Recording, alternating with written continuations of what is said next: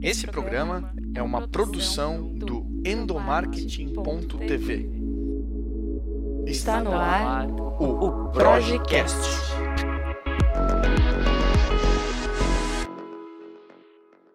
Olá pessoal, eu sou o Igor Lima e está começando o Projecast, o podcast sobre comunicação interna produzida aqui pela Project. Olha, a gente já tratou nos programas passados sobre vários aspectos que melhoram a entrega dos colaboradores dentro da empresa, né, pessoal? A gente passou desde dicas para ter equipes de alta performance até comportamento para se tornar um líder a par do tempo que vivemos e capaz também de gerenciar conflitos quando temos encontro de gerações em um mesmo local de trabalho. Mas de todos esses pontos que nós falamos, um fator que sempre esteve presente foi a comunicação. E na conversa de hoje vamos falar justamente sobre como desenvolver uma comunicação assertiva na minha empresa, analisando todos os campos, seja externo, interno, estratégicos. E para bater esse papo, eu tenho o prazer de convidar a nossa parceira, a Isabela Pimentel. Ela é jornalista especializada em comunicação integrada e está à frente da empresa Comunicação Integrada, que oferece cursos e soluções para estudantes, recém-formados e profissionais de mercado para construir projetos que transformem a empresa onde eles trabalham através do compartilhamento de conteúdo. Isabela, muito obrigado por ter aceito o nosso convite e bem-vinda aqui ao Projecast. Olá pessoal, tudo bem? Obrigada pelo convite, é um prazer estar aqui com vocês, nossa, nossa parceria, né? Tanto de conteúdo, agora investindo nessa nova mídia também, que é o podcast. Então, obrigada pelo convite. Vai ser ótimo compartilhar com vocês, né, trocar experiências aí para tornar a comunicação mais assertiva nas empresas que a gente trabalha. Com certeza. Isabela, eu acredito que não tem como a gente começar essa conversa se não falando sobre o quão completo é o ato de trabalhar a comunicação dentro de uma empresa, né? Porque afinal de contas, a gente não pode tratar essa prática de se comunicar de forma isolada dentro da corporação. Então, baseado nisso, eu queria que você explicasse para a gente e a gente começasse a, a, debater sobre o assunto a partir de, do conceito do porquê a comunicação é um setor integrado dentro da empresa. É, eu acredito que antes de mais nada, a comunicação integrada ela não pode ser só uma, uma filosofia, ela tem que ser uma prática real dentro das empresas. Então não adianta eu informar para a imprensa né, que a empresa está passando por uma crise ou por um processo de fusão, aquisição ou por um momento financeiro delicado se eu não comunico também isso ao meu funcionário. Então eu preciso articular né, todas as, as subesferas e todas essas partes que compõem a comunicação como um todo.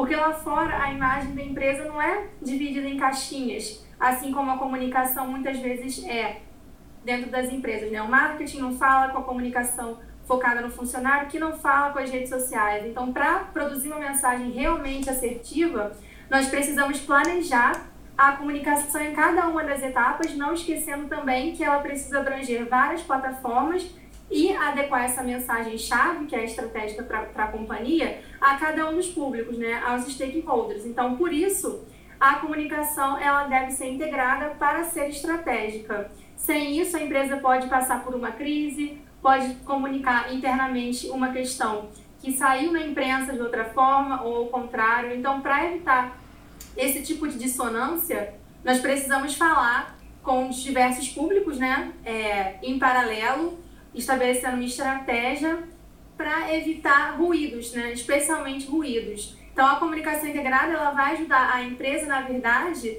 a preservar o seu maior ativo, que é a imagem e fazendo do funcionário um parceiro na hora de levar uma imagem positiva da, da organização lá para fora. Então, o funcionário ele também deve ser comunicado nessa perspectiva integrada. Eu não vou falar só com quem está lá fora, eu vou também trabalhar junto, preparar o meu funcionário, dando ele uma informação qualificada e relevante.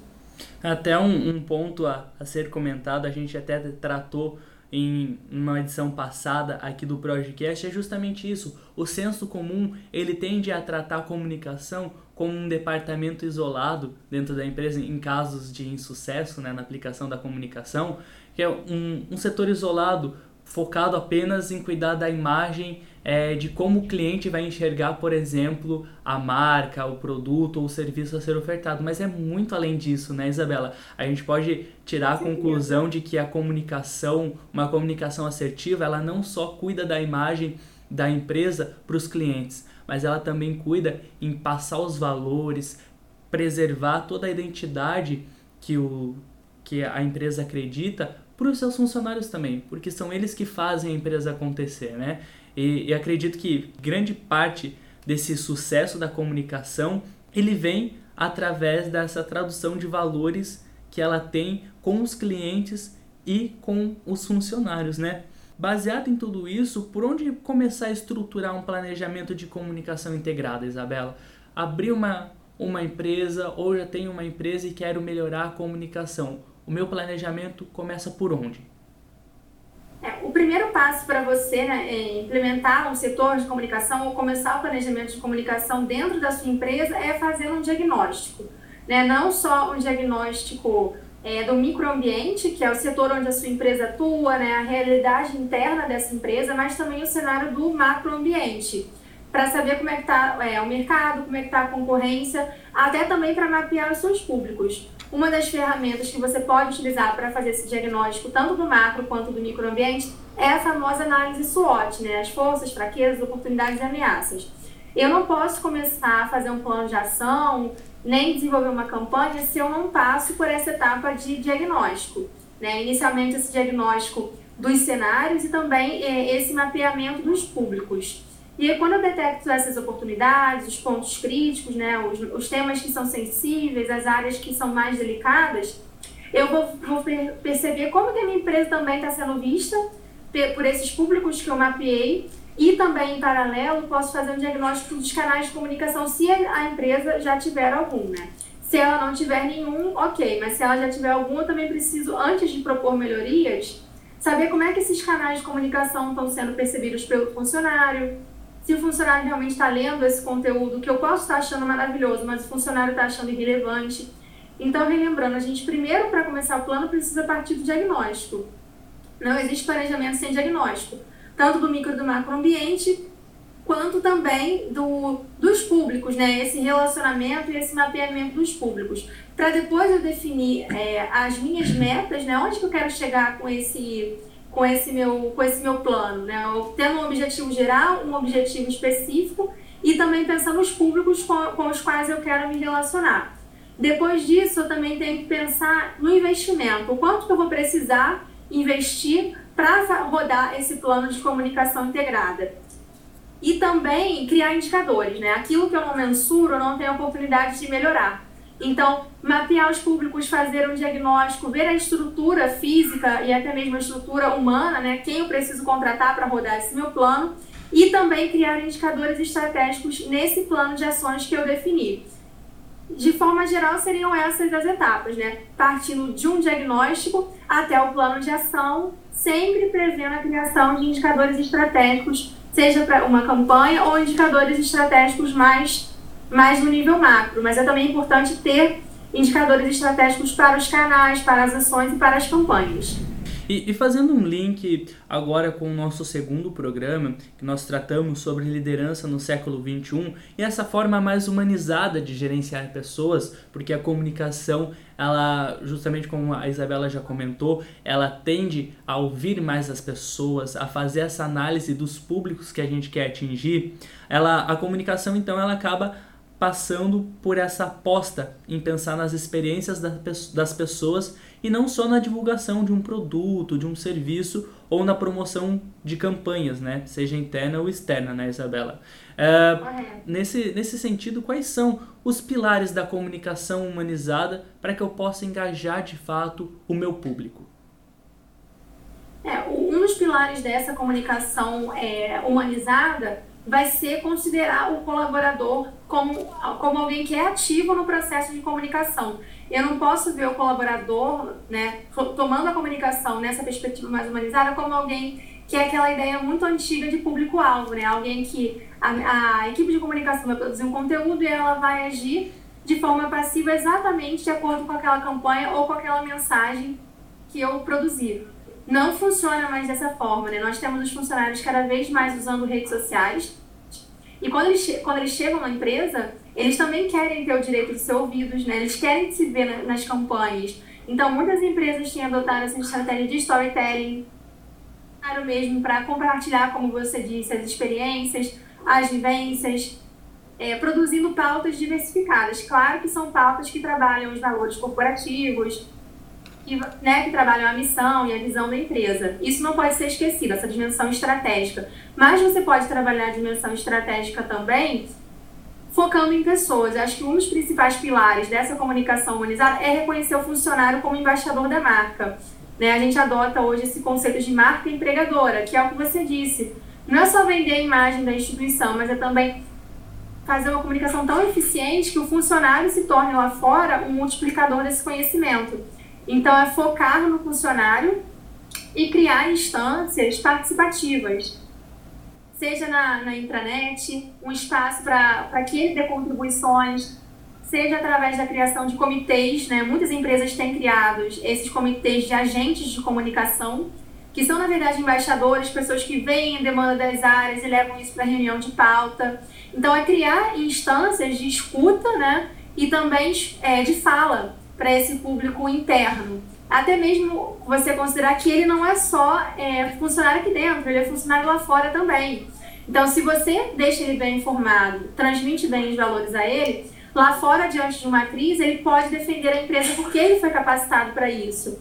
Então, o pilar, pilar principal dessa comunicação humanizada é criar instâncias de escuta, né? E também espaço para que o funcionário dê sugestões. Eu acho que esse é um, é um caminho interessante para é, que ele seja visto, né? É, e, e, também para que ele se veja nessas campanhas. O conteúdo vai ser considerado relevante por ele se realmente forem pautas atraentes.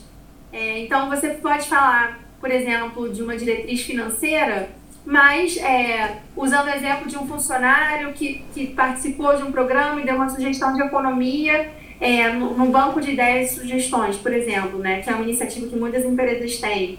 Você pode criar um espaço para melhor ideia de melhoria, né, de eficiência e, fazer mais com menos, e aí você premiar é, ou simbolicamente reconhecer é, esse funcionário que deu essa ideia e fazer uma entrevista com ele. Então as pessoas querem se ver, né? Se lá fora elas produzem conteúdo e são né, é, protagonistas, dentro da empresa elas também querem poder ser ouvidas e ser vistas. Então essas redes sociais é, que são ainda muito verticais, elas tendem a ter baixas taxas de engajamento. Então, a gente precisa transformar essa comunicação em algo mais circular, né? menos horizontal e piramidal e mais circular e em rede. Né? E isso passa pela cooperação também entre as áreas, de participarem, trazerem pautas e também o papel da comunicação, né? de, de ser mais aberta de não achar que a comunicação corporativa é feita só pelo profissional de comunicação. A comunicação, ela é de todos todos precisam se envolver para que ela seja realmente integrada. Então podemos afirmar que comunicar é engajar? Nessa perspectiva, sim. Né? Se você faz esse trabalho de focar no funcionário, comunicar os valores estratégicos e dar espaço e visibilidade a quem está tá envolvido, a quem se destacou em um projeto, você realmente vai estar tá criando campanhas que engajem o funcionário. Mas, por outro lado, se você faz um conteúdo que é totalmente gerencial, um conteúdo que apenas é, fala é, o lado positivo, o lado cor-de-rosa, o funcionário vai até desconfiar daquilo. Então, até mesmo temas delicados, quando você é transparente e envolve o funcionário, mesmo por um processo crítico, ele vai se sentir valorizado porque ele foi visto como um sujeito ativo no processo de comunicação. Então, nessa perspectiva, é reconhecendo o funcionário, comunicar seria engajar. Show, Isabela. E apesar do nosso tempo estar acabando já, eu queria mencionar um ponto bem importante aqui na nossa conversa, que é sobre essa inovação na comunicação. Como você mesmo é, mencionou, existem várias ferramentas para fazer a comunicação acontecer. Desde redes sociais, intranet, TV corporativa, enfim, são os vários fatores que a gente tem para poder aprimorar a comunicação. E com toda essa tecnologia, a, se comunicar ficou muito mais fácil e muitas empresas fizeram das tecnologias a sua principal arma para aproximar a marca dos seus usuários, sejam eles clientes ou colaboradores. Como então, portanto, a tecnologia pode auxiliar na comunicação empresarial e quais são as práticas de seguir para garantir uma qualidade e uma eficiência na hora de se comunicar, Isabela? É, acho que muito mais do que essa visão da tecnologia em si, a gente também precisa é, envolver as pessoas. Muitas empresas criam é, intranet super tecnológicas, né? Só que é um conteúdo que se replica. Então, assim, a gente precisa ter, com certeza, uma, uma rede social corporativa, que é a evolução do conceito de intranet. A gente vai ter a TV corporativa, né? É, vai ter o, o, o newsletter, o boletim interno, a revista, né? o house organ. Mas se cada um desses temas não estiver bem adaptado em termos de público e linguagem, mesmo que eu tenha um recurso tecnológico mais avançado, se a pauta não for interessante, se a pauta não focar em pessoas, ela não vai ser atraente. Então, assim, primeira, a primeira questão sobre o uso da tecnologia é que cada plataforma tem uma linguagem específica. Então, eu vou, eu vou ter uma mensagem-chave, digamos, uma campanha de sustentabilidade mas para ter uma estratégia de comunicação de sucesso, eu vou precisar adaptar essa mensagem-chave às diferentes plataformas. não posso colocar no boletim interno a mesma postagem com o mesmo texto, o mesmo formato que eu coloquei, por exemplo, no Facebook. Eu preciso adaptar, por exemplo, para a TV corporativa, eu posso fazer um vídeo do porta-voz, um vídeo curtinho. Para o jornal, eu posso fazer um artigo mais apurado. Então, a gente precisa adaptar né, essa tecnologia à linguagem e aos públicos. Senão, realmente, a comunicação não vai ser eficaz. Então, é investir na tecnologia, mas também refletir sobre as melhores plásticas, formatos e linguagem. Porque cada uma dessas plataformas vai ter uma especificidade, né? seja vídeo, seja áudio. Então, eu preciso conhecer essas potencialidades das plataformas para adequar o conteúdo da melhor, na melhor maneira. Seria mais ou menos esse, esse o caminho. Show de bola. sempre bato na tecla que não existe fórmula mágica para fazer as coisas acontecerem, mas existem boas práticas para que as coisas é, saiam certo, né, Isabela? E é como você comentou, não é só investir financeiramente em um projeto, mas é você investir e pensar principalmente na forma com que as pessoas vão usufruir daquilo e quais serão os benefícios que, que seja a comunicação, seja os projetos que você está desenvolvendo, vai atingir aquelas pessoas, né? Eu acho que o segredo está aí, né? Sim, com certeza. É, a tecnologia ela precisa ser um aliado desse conteúdo de qualidade focado em pessoas. Não basta ter uma super intranet, né? Se esse conteúdo não é atraente, não está bem alinhado à expectativa desses públicos internos. Então você precisa investir, claro, na tecnologia, mas também mapear os públicos e segmentar as mensagens.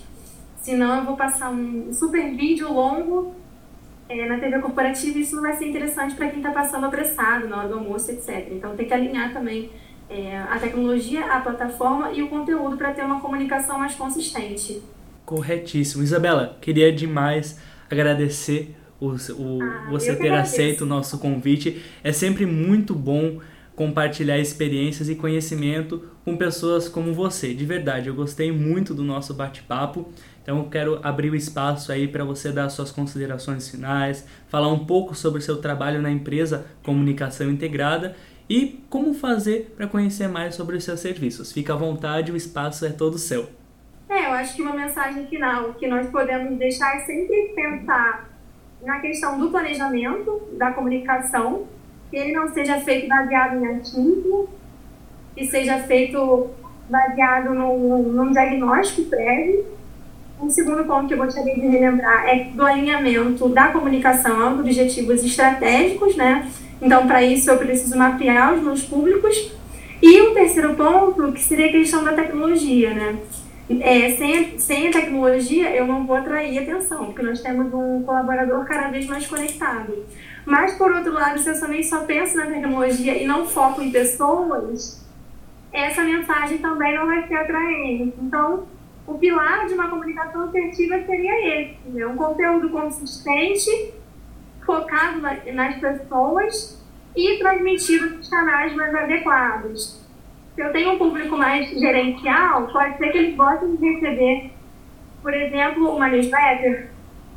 Mas se eu tenho colaboradores que estão na área produtiva e não acessam e-mail, pode ser mais interessante uma TV corporativa. Então, também preciso alinhar essas possibilidades tecnológicas ao perfil do meu público, reconhecendo que a empresa lida com uma diversidade grande de públicos, né? Então, é mais ou menos essa o recado que eu queria deixar e também, assim, até alinhado um pouco com a missão da, da comunicação integrada, da empresa, né? E até muito dos temas que, que nós, nós estamos trabalhando juntos nas parcerias, lembrando que nós tivemos um e-book, né? Sobre Sim. engajamento do funcionário, que está disponível aí no site também. É de produzir uma comunicação bem planejada e focada em pessoas. As áreas precisam se falar para ter pautas diversificadas.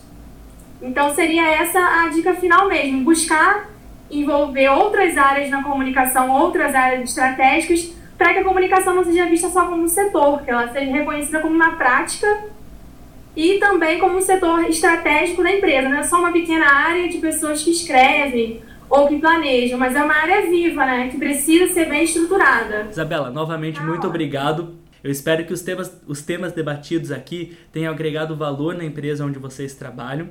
Se vocês quiserem saber mais sobre comunicação interna, endomarketing e até gestão de pessoas, acessem o nosso blog, como eu já comentei, o endomarketing.tv, e acompanhem toda semana os artigos e materiais ricos novos que estamos lançando. Muito obrigado, pessoal. Tchau e até a próxima.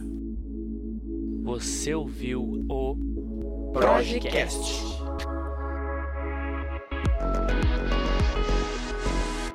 Produção e edição Igor Lima.